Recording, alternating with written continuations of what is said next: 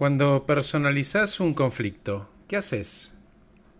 ¿Te enojas, atacás, ignorás, aceptás? La respuesta inicial casi siempre es negativa, me enojo y ataco. Si ese fuera el caso, no estamos entendiendo que cuando alguien nos dice que no a algo, algo que proponemos, se lo está diciendo al asunto y no a mi persona.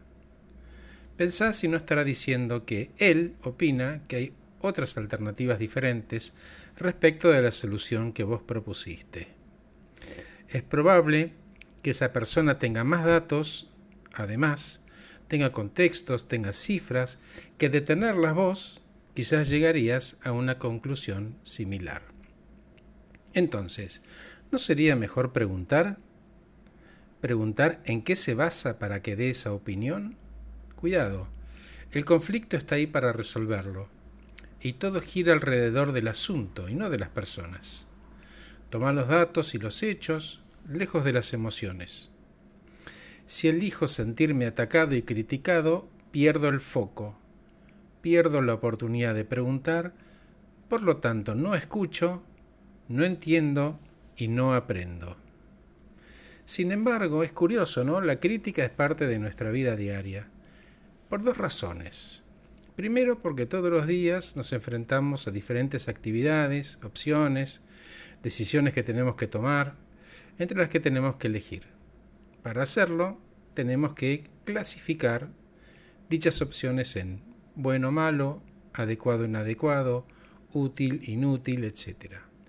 Y segundo, la evaluación es parte del pensamiento de todo ser humano y como estamos acostumbrados a prestarle más atención a lo negativo que a lo positivo, vemos más fácilmente los defectos, las diferencias y los problemas que las cualidades, las coincidencias y las oportunidades. No depende de lo que nos dicen, sino de lo que preferimos pensar al respecto. ¿Y de qué depende que podamos malinterpretar un mensaje? De la intención, del tono, de las palabras que se usan y la manera de decirlas. Y esto es indispensable porque aún la crítica puede tener un efecto mínimo en una persona si tenemos en cuenta el contexto, usamos las palabras y el modo adecuado. Porque independientemente de la crítica, de quién la hace y cómo la lleve a cabo, la diferencia está en cómo prefiere uno interpretarla en la importancia e interpretación que le damos tanto a las palabras y gestos que recibimos como a la persona que la hace.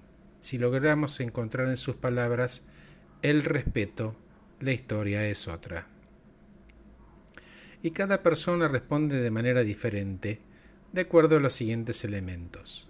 La experiencia vivida, nuestra autoestima, el tipo de relación con la persona que nos critica, nuestros sentimientos en ese preciso momento, la tendencia natural a ponernos en un lugar de víctima y la más importante, de la interpretación, de la intención que elegimos darle a la persona que nos está hablando.